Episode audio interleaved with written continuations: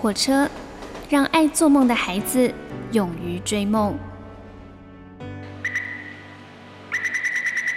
我们相信梦想就在下一站的捷运出口。每一班列车都装载了许多人的故事，关于成长的，关于爱恋的，关于亲情的。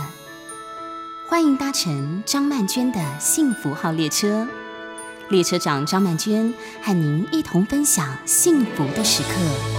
哇，前两天吧还出太阳，昨天还有一点太阳，哇，这两天就已经有一种凄风苦雨的感觉了。在北部地区的朋友要特别注意保暖喽。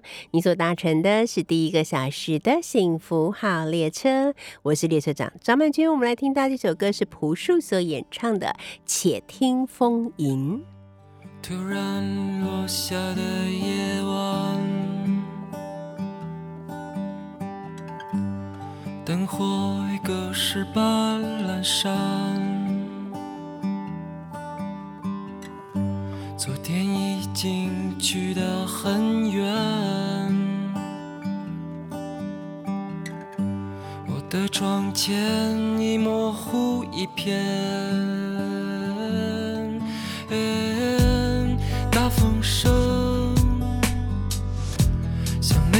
生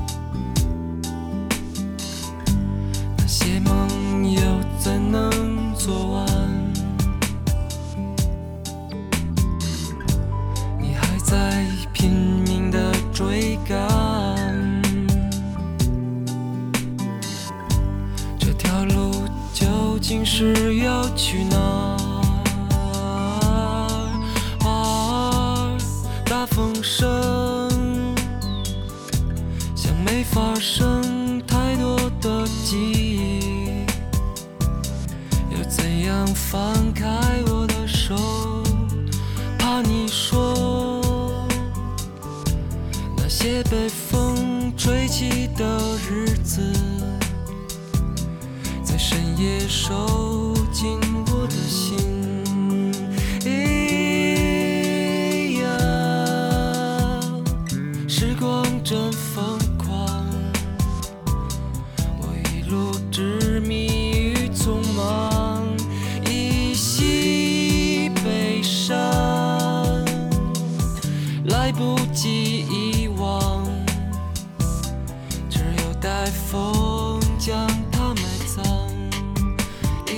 其实风可以做的事情真的超多的。我本周超疗愈，就是呃，我在礼拜天跟礼拜一的时候去了一趟垦丁。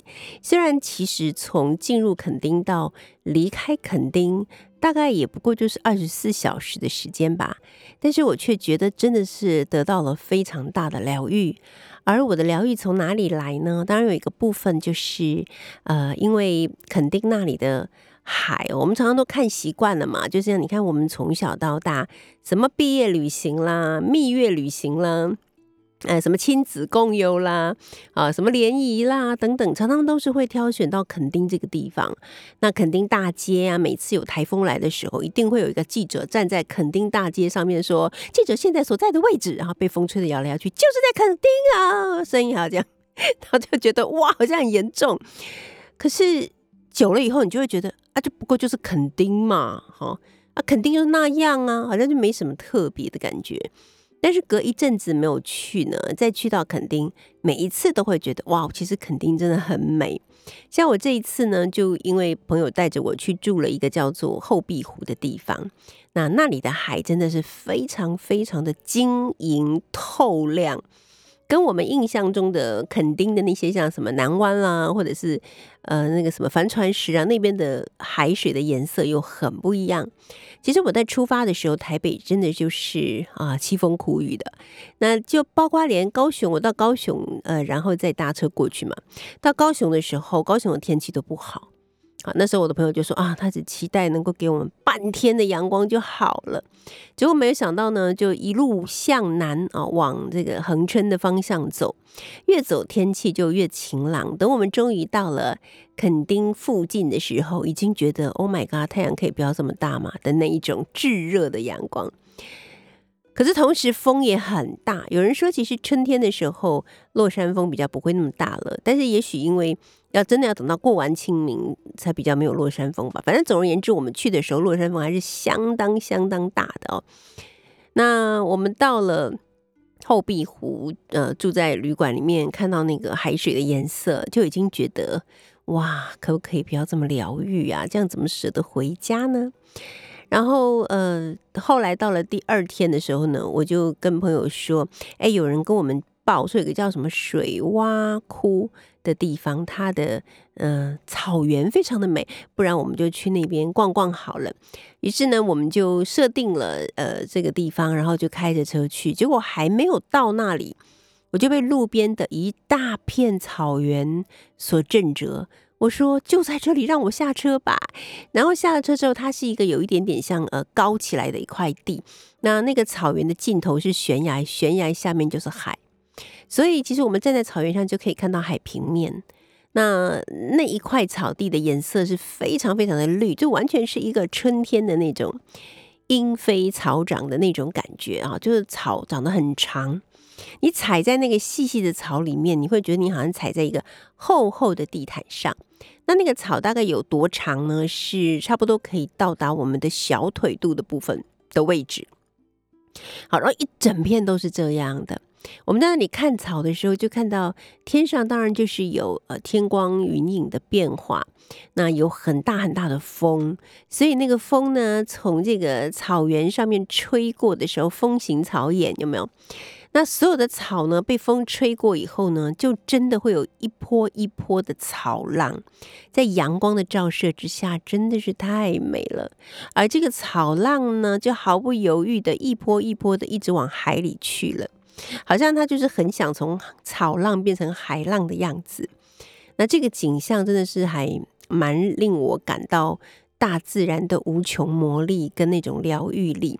就站在那里听风的声音，看这个浪草浪的姿态，就已经觉得心满意足，觉得此行已经一百分超过了这样子。对，那这个是让我觉得非常呃疗愈的一段时光。那我后来也有把这个。呃，影片小小的影片啦，我会把它拍下来，十九秒而已。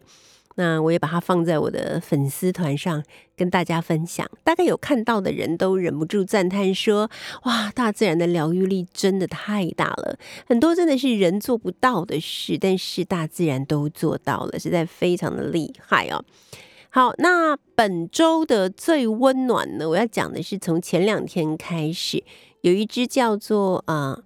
阿才又叫小布的狗，它本来是从呃收容所里面被领养的。那它被领养到了北投，结果才领养了几天，它就跑了。那因为主人说它的身上有心丝虫，所以要帮它做治疗，但是它就跑掉了，以后就找不到了，不知道去哪里。那于是呢，这个讯息就从一个一则寻狗启事开始。它本来可能只是一则寻常的寻狗启事，我们每天在街头巷尾会看到多少的寻狗启事，对不对？可是偏偏命中注定呢，这只狗的命运是不一样的，因为它一个晚上就从北头跑到了木栅。我我们觉得还蛮会跑的，所以很多人就私底下称它为超跑，然后就说超跑竟然一个晚上就从北头跑到了木栅，是不是太厉害了？而他的命运就从他跑到了木栅开始，一切都不一样了。我在木栅已经住了五十几年，我从来不知道木栅人是如此的热血。当木栅人发现这只狗的踪迹之后，海陆空也是没有海了，好，反正就开始展开了陆空的大协访，开始寻找它。整整找了两天啊。然后这个狗呢，它真的，我我觉得怪不得人家称它为超跑，我觉得它也真的是挺会跑的。它的路线是这样子的：先从北头跑到了木栅，而后跑到了景美，再跑到了万华，然后去到了圆山，最后在松山机场的附近被寻获吹剑昏倒。然后这一切的那个大逃亡呢，就终于结束了。那令我觉得很震撼的部分是，他来到了木栅以后，木栅人就在木栅社团上面用一种接力的方式，不断的抛出现在阿才在哪里，然后就有人不断的去寻找啊，我觉得这真的太厉害了。然后木栅人呢，甚至于还通报了 Uber Eat 跟那个 胖胖大 It 说。如果有看到这只狗的话，随时跟我们通报。啊，就整件事情就在木栅引爆了一个非常大的一个轰动的新闻，然后甚至于木栅人还为他成立了一个社团，据说有四百多人加入。然后这些人只要是一下班之后呢，就不管这只狗已经到哪里了，他们就骑着车开始去找，甚至于空拍机还拍到这只狗在河滨公园被一群狗围殴的画面。看的木栅人心里滴血啊，说：“哦，我们可爱的狗竟然这样子被被那个虐待，怎么可以？要想尽一切办法也要找到它。”所以，哇，这真的是四百人，将近四百人在找这样子的一只狗，这是一个非常非常酷的事情啊。然后还有一个木栅人，因为他骑车到万华的河滨去帮忙抓狗，结果不幸受伤，而且还进了医院。这个是不是人间有温情？那我的朋友是说，哎，这是不是证明人不如狗？今天如果有一个人走丢了，会不会有这么多人找？这个我们不知道。不过，这真是一件我觉得看起来还蛮震撼的，根本就可以把它拍成一个纪录片了吧？好，那嗯，我的朋友就说啊，他说，嗯，为什么木栅人这么爱护动物啊？他们说后来发现有很多走失的动物都在木栅这里被找到，然后。他们说木栅人真热血，我说 如此看来木栅人是不是那个退休的军工教还蛮多的哈？所以不这个不但要有热情，而且热血，而且还要有时间哈才能够做得到。当然有时间的人也不一定会做啦，不过我就觉得真的是蛮厉害的。然后还有一个木栅社团的人说，其实我有一点怕狗，可是我刚好看到 Po 文，我一打开门出去就看到超跑从我面前飙过去，好，所以我就开始展开了我人生第一次。找狗的足迹，就不知不觉就加入了找狗的一个足迹，然后就说木栅人真是爱护动物。我就跟我的朋友说，会不会是因为木栅那个有一个动物园的关系，所以木栅人就以动物为己任这样子。不过不管怎么样，我第一次真的感觉我木栅人我骄傲，对 我真的觉得这是一件很温暖的事情。OK，我们现在来听到这一首歌，这是浩恩佳佳所演唱的《星星数不清》。星星数不清，星星不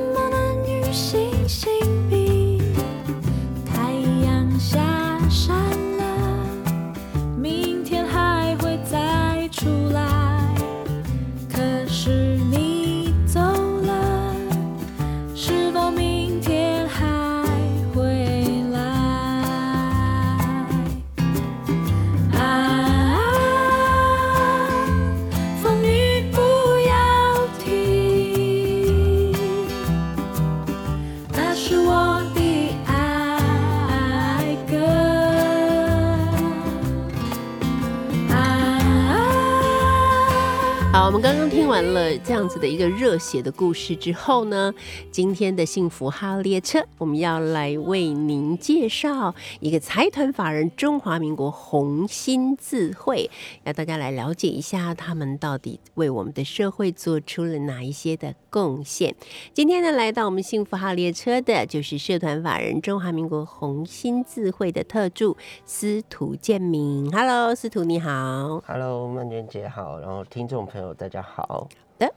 接下来这位呢，就是大家都非常熟悉的啊，以畅销书做工的人呢、就是轰动了台湾社会的这位，这一次担任我们这个红心智慧的公益大使，他就是作家林立清。立清好，安全姐好，各位听众朋友大家好。是立清，我是久仰了，第一次见面哈，很开心。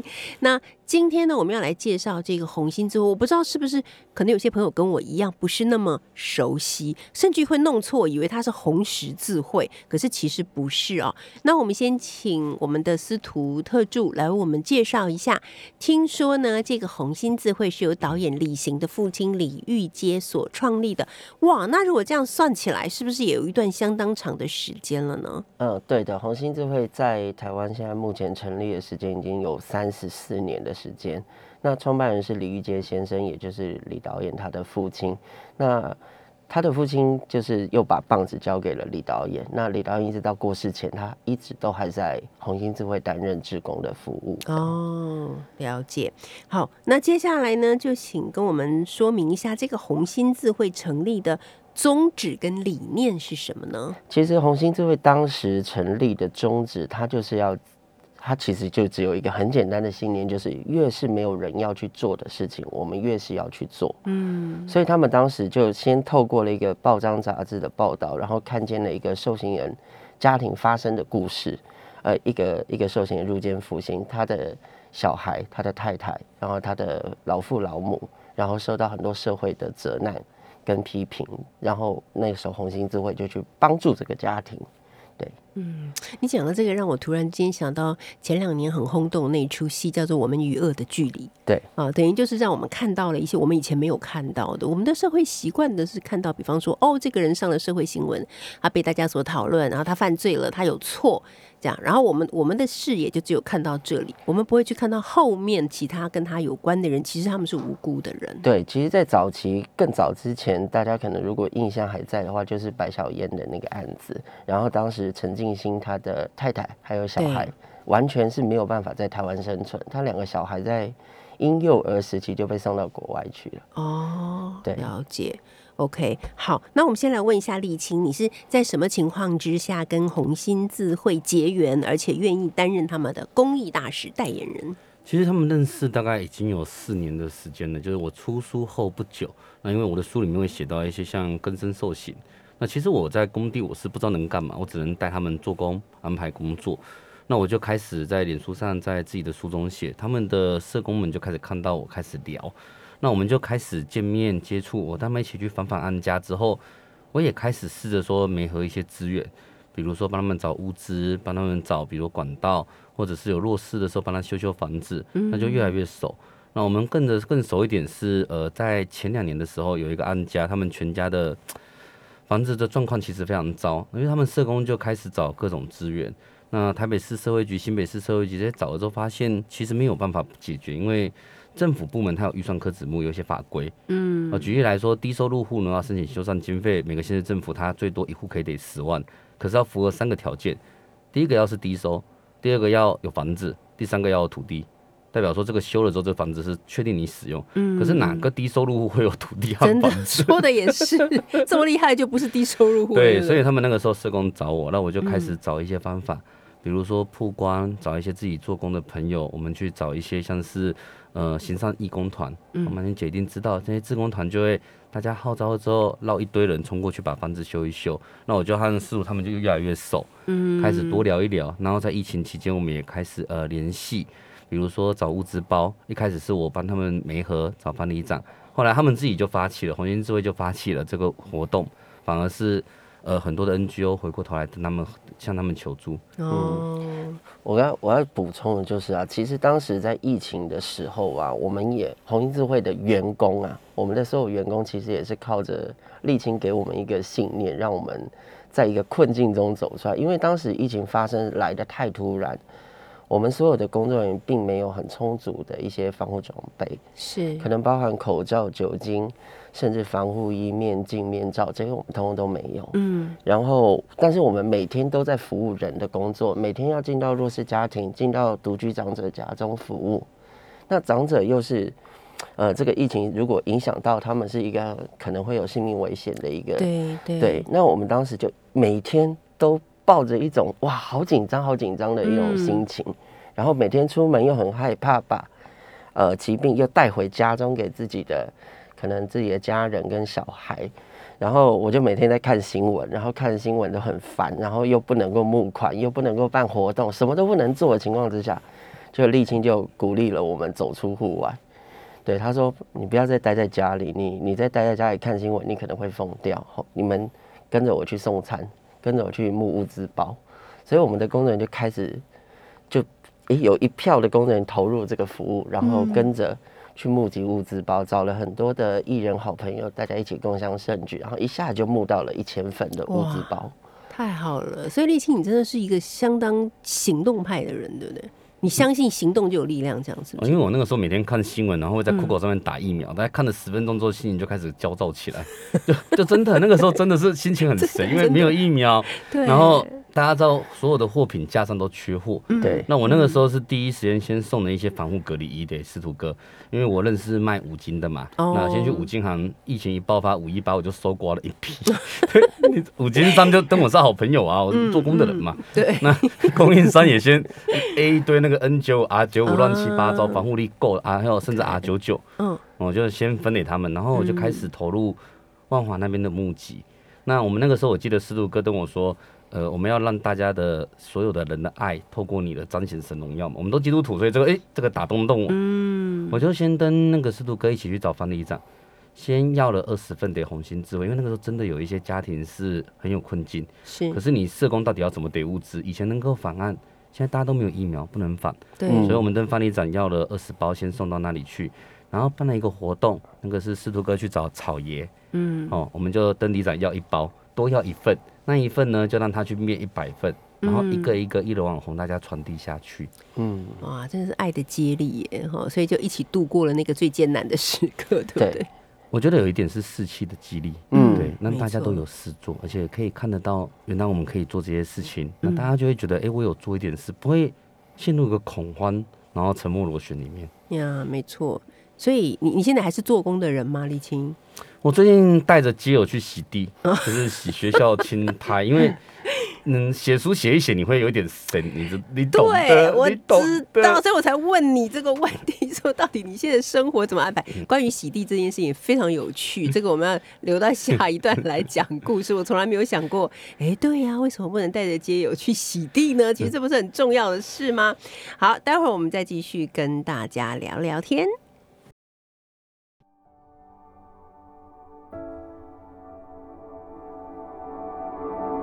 有时我会失落，会孤单难过，害怕未来会一直落魄。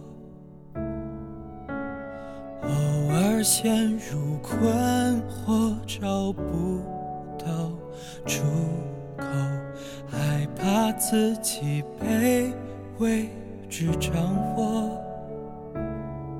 生活只剩不快活。如果不是你伸出手，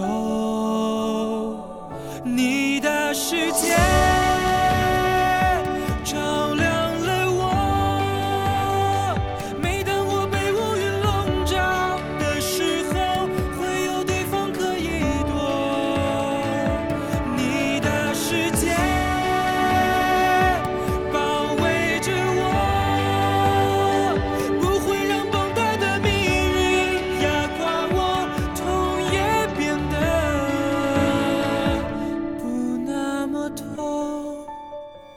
所搭乘的是第一个小时的幸福号列车，我是列车长张曼娟。我们刚听到的这首歌是王耀阳所演唱《你的世界》。你的世界护卫了我，哇，多好啊！我们也都希望我们可以成为一个有能力温暖别人的、护卫别人的人。而今天呢，我们特别邀请到的是社团法人中华民国红心字会。那红心智慧呢，其实默默的在为社会的许多弱势的朋友做出了很多很重要的贡献。但是也许大家跟我一样，并不是非常的理解，所以今天我们就特别邀请他们来聊一聊啊。那今天来到我们幸福号列车的呢，是红心智慧的特助司涂建明以及红星智慧的公益大使，也是大家都很熟悉的《做工的人》这本畅销书的作家林立清。那立清呢，担任公益大使以来呢，就跟红星智慧一起合作，做了很多很重要的事情啊。那刚才在上一段的时候，我其实是问立清说。那你现在因为沥青又是作家又是做工的人，我就问说：那你现在还是做工的人吗？于是他就跟我说了一个，在写作的时候卡住的时候，要去做一些很实在的事情，比方说带着街油洗地之类的，对不对？对，我我们我是那种就是写一写会开始自我怀疑，就是写这些文字真的有用吗？那写的真的有人要看吗？然后开始自我呃开始觉得好像写的很神，嗯，那那个时候我就会找一点事来做。那其实，在疫情之后，我又就遇到这个问题。我原本是想说，疫情要不要写一本书？可后来说，这好像消费贫穷，而且我觉得好像疫情过了，还去写这个很深，又要回忆到那个时候很惶恐、很焦躁，我的情绪会变差。所以那那一段时间，我想要找一点事做。我一个朋友就是卖凉粉的，他要说你来帮我把店门口洗一洗。你们那个时候搬东西，饮料打翻在那边都变成一团黑，有没有？我说 OK，我去拿清洗机洗。那我洗着洗着的时候，有街友那个时候就跑过来，他说我也要玩。因为他们其实，在疫情期间也开始组织起来哦，街友会包物资给街友，那我就说你试试看，他洗的真的很烂，你知道吗？那那一次洗真的很烂，可是我发现这有个东西，就是他洗的烂没关系，我在后面再洗一次就好。嗯，然后他不知道为什么，他其实洗的很烂，他却说他会洗，到处去讲他会洗，他把凉粉的店洗的很干净，他报恩了，因为凉粉在疫情期间我给他八宝粥。嗯，那我就说好吧，不然我带你去洗别的，我就去洗济州安，因为跟风解掉。那洗济州安的时候洗的不怎么样，他还是技术很不好，可是他越洗越有快乐成就。嗯，那我们就说好，不然我们去洗剥皮料啊，剥皮料他洗的比较好了，因为我改良设备，我发现他们不会拉发引擎，嗯嗯，他们不会动那个动力内燃机拉油什么，我们改一改，改到防呆、简单电发启动，越来越防呆之后洗西门红楼，我以为会赔钱，因为西门红楼给我们一小笔钱，说小额采购。让我们洗一洗，然后写文章曝光，然后让店家也觉得我们有要焕然一新、西区振兴计划。对。那洗着洗着，我发现没有赔钱，还赚钱。为什么会这样？嗯，因为我发现设备只要改良、防呆，然后动线调整完毕，然后让他们洗，他们是愿意乖乖一片一片红砖洗。那第二件事情是，那个时候我就开始，我发现他们的体力真的很差。就有些无家者，他们长时间住的不是很好，营养不良之类的。对，就是做一做手会抖，手抖他就会累。然后有那几天红起红楼是十三度，那我用用的一个方法就是我去找师徒他们，他就每天都带艺人朋友来，一下小结一下 男朋友，然后他们就过来帮忙洗。那大哥们就会旁边喝饮料，然后吃吃一点。因为师徒他们来就是艺人朋友们，那个其他公益大的草他们他们就会带一些什么呃饮料啦、甜不辣这些无微不微，他们就会吃，然后吃一吃就得到激励，又开始再去洗。哦。那我发现第二次他们被激励会有差，那我们就继续洗洗西门呃洗那个呃蒙甲教会，洗完教会他们就觉得自己很有成就，因为他们觉得他们都受过基督徒的帮助，有神的加持。对。那后来又带去洗宝藏岩。嗯，那洗宝障盐的时候，发现一件事情是，那个是学校有学生在一个月之内滑倒五个，哇！所以他们说要五连杀。哦，那我就说天哪，学生滑倒，不然我们去洗，虽然学校只有几千块，赔钱我们也洗洗看。嗯嗯。洗完之后发现一件事情，有基隆的老师们看到，他说你能不能来基隆洗？然后我就发现一件事情是，像基隆那边的青苔是黑色的。哇，我们一般来说看到青苔是绿的，绿的，对啊。那如果它久一点，它会枯掉，然后变成黑掉的泥。那个泥又会在上面再长一层苔，然后死掉再变泥，它会渗入那个所谓的地砖它们的那个细缝之中。那你一般人是洗不起来的，对你用刷宝刷是刷不起来，除非你用药剂。那药剂你如果用很毒的弄在地上，其实很不好。对，排放也是问题。那我们用清洗机洗过之后，哎，效果很好。嗯。第二是我那个时候不断的改良设备，就是呃，拜托师傅特别打造街友们可以用的机器，要电发启动，要用电动抽油管，然后要防呆，管线要很长，因为他们移机器的时候很容易压到自己的脚。然后改到后来发现，哎，我终于研究出一台可以让他们正确操作使用，很容易操作的，是不是？对，然后。安全好用防呆。有一件事情是我在跟司徒大建明他们在访问，还有看案家有一个社工系，他们的技能叫做降低挫折感，会让弱势者比较容易复归社会。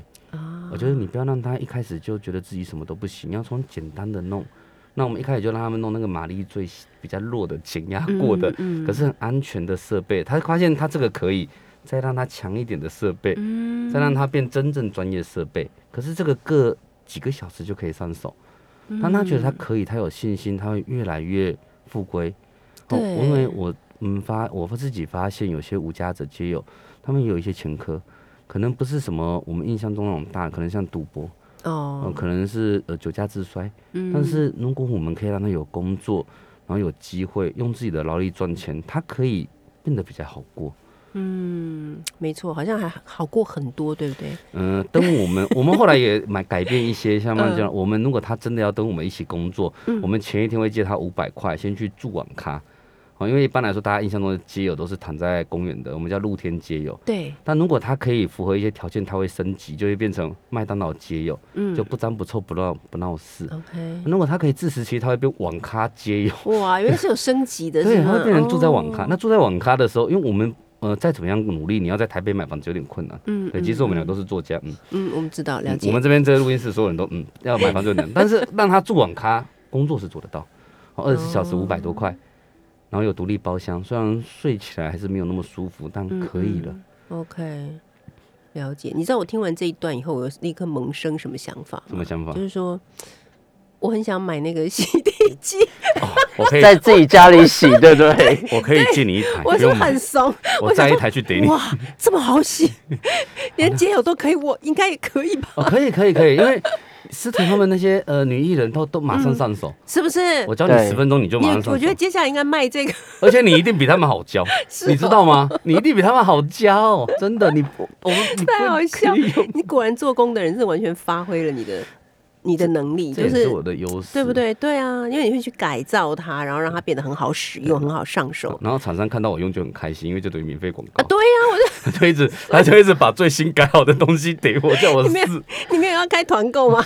然 然后我们就带着一群那个已经长期受到一些心理伤害的艺人，然后去那边被治疗，长期受到心理伤害的艺人，因为他们就会觉得啊，这是不是最近自己的作品变少了，没有那么是不是？红了对，然后就开始有有有有一些忧郁的情况出生的时候，我们就说没关系，我带你去那边治疗。哎，艺人洗的很好，艺人洗的很好。嗯，好好好，今天呢，我们邀请到的呢是中华民国红新字会啊，来跟我们聊一聊他们这些年来啊为社会做了一些什么事情。其实除此之外，还有一个我可能觉得比较特别关心的事情，是因为我们家里面有老人，而且是年纪很大的老人。我看到我们红新字会的服务项目里面有居家照顾、长照跟老人服务中心。这个听起来都是现代社会非常需要的，对不对，司徒？对，没有错，因为因为其实很呃，台湾有非常非常多的社服团体，但是有一个有一个情况是出现，例如说单亲只帮助单亲，嗯，弱势只照顾弱势，小孩子的机构只照顾小孩。可是红星智慧它是从全人化的服务，也就是说，家中从老到小都会是成为我的可以去协助的对象，这样子。那如果说呃，就像长者，长者会有非常多的问题，尤其是遇到失能失智的时候，我跟你讲，家里人再多吼都没有办法。我知道我们家就有，你知道，你知道你你一般的可能正常上班族，可能上完班回到家之后，如果遇到失智的长者在开始闹的时候，你我我觉得你会崩溃。万念俱灰嘛。真的，真的，嗯而且他们会有很多的行为出现，例如说可能会去打你，可能会去会去怀疑你偷钱对，然后或者是说半夜不睡觉，啊，不睡觉，对对对。然后有些行动不便的，然后硬要开始去行动、去活对动，然后会造成可能跌倒、自摔等等的一些问题。哇，每天我觉得这个居家照顾服务真的是非常之伟大。呀，没对错。好，我们待会儿再继续聊。我们现在要听到这首歌是戴佩妮所演唱的《小小》。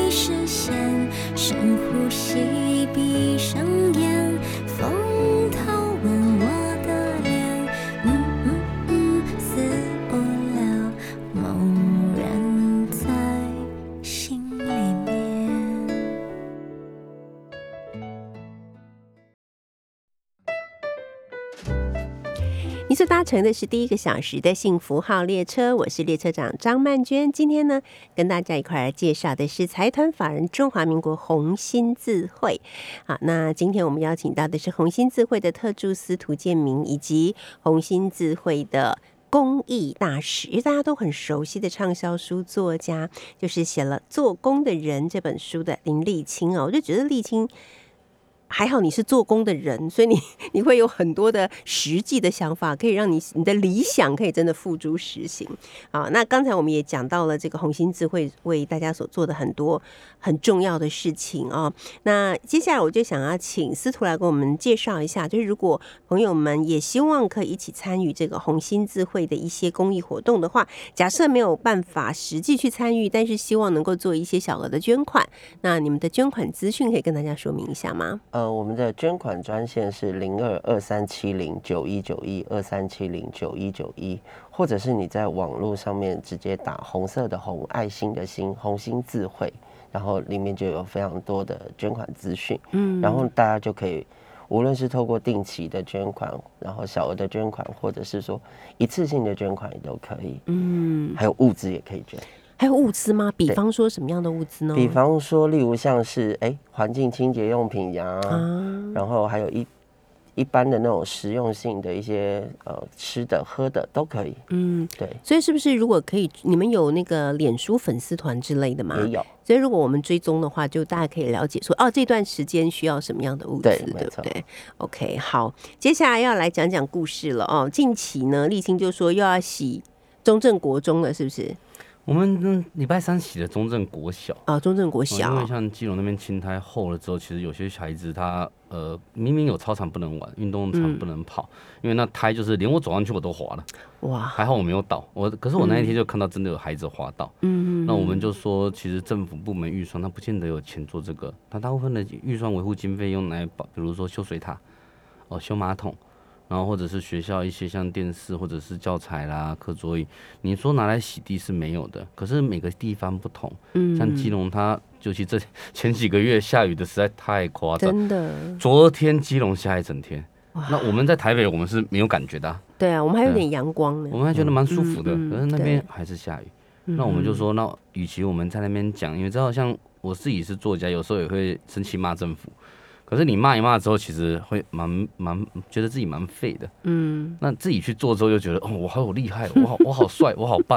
你知道男生都是这样子的，有没有臭男人？对，就觉得我自己好棒。那其实也是说，我发现我们这样呃所谓的自己炫耀，有一件好事是像我常常去学校演讲会有感谢状，我们曼娟老师应该多到不知道该怎么挂哈，就会有一个箱子全部装满。可是我身边的街友大哥可能一辈子没有拿过。是，哦，那他可能拿到就会很开心。比如说我在货车上会放大毛巾，就是我、嗯我工作完我习惯擦一擦身体什么的。嗯，他们那天有拿到就把我的大毛巾干走，然后就把卡线上包一包，然后提了我们最漂亮一个 Milky 的那个提袋，你知道 Milky、嗯高级电动工具，对对对，整个卷起来然后塞进去，然后说带走，我就他干嘛？他说这个我的感谢状。这是他这一生得到的唯一一张，对不对？嗯，对，他说他印象中只有国小拿过一张，然后就是这张了。那、他已经五十一岁了。那对他来讲，那个东西太珍贵了啦。是，那我觉得如果我可以做一点事，让人家自立，会是好事。所以也跟司徒哥说，如果有他们的个案服务对象有需要短期工作，我们可以带，嗯，对吗？我们带他去做，那这是一个靠自己劳力正当赚来诚实的工作，嗯这是要强强调，他是一个诚实有付出的工作。对，对，我觉得这是好的。嗯，好，那司徒来说说你们这个红星智慧最近有一些什么样的活动是让你觉得印象很深刻的？其实其实每一天哦，每一天跟人在一起相处，每天都会有不同的故事。那嗯我们自己最近，我我真的认真说，呃，老人家有老人家的故事，孩子有孩子的故事，家庭有家庭的问题，然后都是故事。可是我觉得，我们常常在服务他们的过程当中，我们以为我们在帮助他们，其实我们从他们的身上学到很多。像我们有一个独居长者，他他是一个患有脑性麻痹的一个独独居长者，他是完全长期卧床是没有办法行动的。他也有领到社会的补助，就是政府给他的一些补助资源。但我们他是他自己是独居长者，也是需要被我们服务的对象。可是我们在进去服务的过程当中，才发现原来他把他的补助，政府得到的补助款，全部拿去捐给医院，然后做病床。哇！然后他还去发现说，隔壁的独居长者，好一个一个老伯伯，然后环境很热，没有电扇吹，他叫我们的居家照顾服务员说，去帮他买台电扇，然后拿一千块，嗯，他自己拿一千块出来给他，然后去帮隔壁的独居长者买电扇。对，这个就是我们去看见的啊。他已经是一个长期瘫在床上，完全没有办法行动的人，然后却能够去想到其。他人的需要，对，嗯这个这个是让我们在服务过程当中很很感谢的。那我们当然也有遇到比较挫折的对象，就像是我们在服务一对兄弟，他是有精障的，嗯，但是他们也是独居长者，对，然后一对精障兄弟住在一起，然后年纪都非常的大。有的时候我们的居服人进到家中，然后哎打开他的冰箱，怎么冰箱里满满都是垃圾？把垃圾冰在冰箱里，对，嗯然后我们就会开始问他说：“呃，为什么会有这么多这些东西？你们要冰在冰箱里？”他说是邻居给他们的礼物。嗯哦，我们就想哦，为什么邻居会做这样的事情？然后，嗯对我们当然当然也有另外一个评估点，叫做说可能他们是精障，所以他们可能讲的东西不见得是这么完全实际，真的有发生的。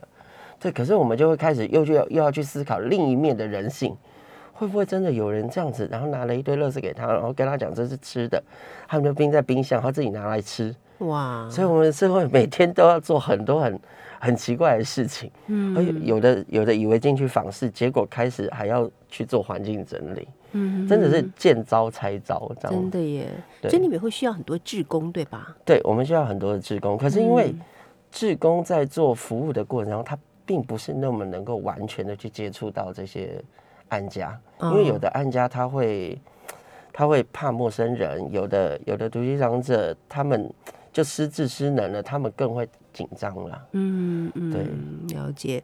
好，那丽青你在担任这个呃公益大使这段时间呢、呃，你你会有什么样的憧憬吗？你会觉得说，可能未来还可以做些什么事情？你会有一个想象吗？你会想说，嗯，我们以后可能还可以跟红星智慧做什么样的合作吗？其实说合作有时候也是互也是学习。举例来说，像我现在做这些事情，你说我开的所谓洗涤公司，也是向红星智慧学。我们大部分的人知道怎么照顾弱势的孩子，而这个资源是有，而且我们对他们宽容性、包容性大。可是对于成人的时候就不知道。大家说我怎么会做这件事情？其实是我看到红星智慧他们在关怀，比如说受刑的新纳家庭。哦，其实辛娜就是用心接纳，很多是受刑人的家庭。嗯，那那个时候我就发现说，如果我们给予比较好的环境、比较好的训练、一定程度的承诺补助，并且可以实现的话，他们会在这些保护之下过得比较好。对，那我们就想说，那我们如果对待成人，是不是也如此？哦，因为他们有一套受刑人的家庭服务方式，比如说会有一定的营养金，比如说红星之后会去访案家，试图的媒合工作，或者是帮他们注意有没有什么可以申请的补助奖学金。那这些都做到以后，他们的状况会改善。那更重要的是让他们觉得自己有被社会在意。嗯，那我觉得这在意感会让一个人觉得自己被重视之后会得到自重。是他们会有一种尊严开始出现。那这是我觉得从他们身上学到的。那也是因为他们愿意信任我，我们才有可能说，在看到安家真的房子只有一条电线、电灯的时候，我们会去找一住多住一点，是不是可以找朋友来帮忙盖？那我盖不了那么大，我是不是要绕更多的做工的朋友？嗯你知道吗？就是 我的朋友，就是全部都是一些盖盖房子出身的比较多嘛。嗯对，大家很能理解。对，我的朋友都要他们出钱，可能没有，要他们出力来盖房子，OK，而且他们嗯蛮专业的，对对，他们专业就这个。嗯那这个时候我就可以觉得说，我鼓励大家多关注社会一点。如果你多关注一点，你的技能可能是你平常习以为常，但对他们来说很珍贵，是，对吧？像很少有会，呃，我的我的我的技能盖房子这个技能，在工地里面完全不是一个什么值得一提的，可在作家里面变得很稀少不得。了，对，在社工里面会写字、会盖房子也变得比较稀少。对，没错。好，所以我们很感谢红星智慧这些年来三十几年了，对不对？三十四年三十四年来对于台湾的一些贡献，那我们也很感谢沥青带着自己的朋友啊，投入了一些。我觉得这个盖的不只是房子，其实你们建设建筑的是人的心呐、是那些已经破碎掉的心，对，重新把它建起来。好，那如果大家对于红星智慧所做的这些事情很有共鸣，或者您也想要参与的话呢，那您就可以在网络上面搜寻红心智慧哈。红就是红彤彤的红，心就是心脏一颗热心的心，字呢就是呃字母的字，写字的字啊，红心智慧。好，希望大家可以用各种不同的方式一起来加入，我们也要替红心智慧加油。谢谢今天两位，谢谢司徒建明，谢谢呃作家沥青，谢谢你们，感谢你们来搭乘幸福号列车，我们一起加油喽！谢谢。谢谢。好，我们现在听到的是陈奕迅所演唱的《披风》，那么休息一下，第二个小时的幸福号列车，我们一会儿见喽。每个人的命当然不同，所以要相逢。多平凡的人也一样，很需要梦，孤单向前走。偶尔回头看，每当孩子有多久？人不能飞，于是努力走。但没人说不准看天空，在心里缝一张披风，假装躺在云上好轻松，再辛苦，至少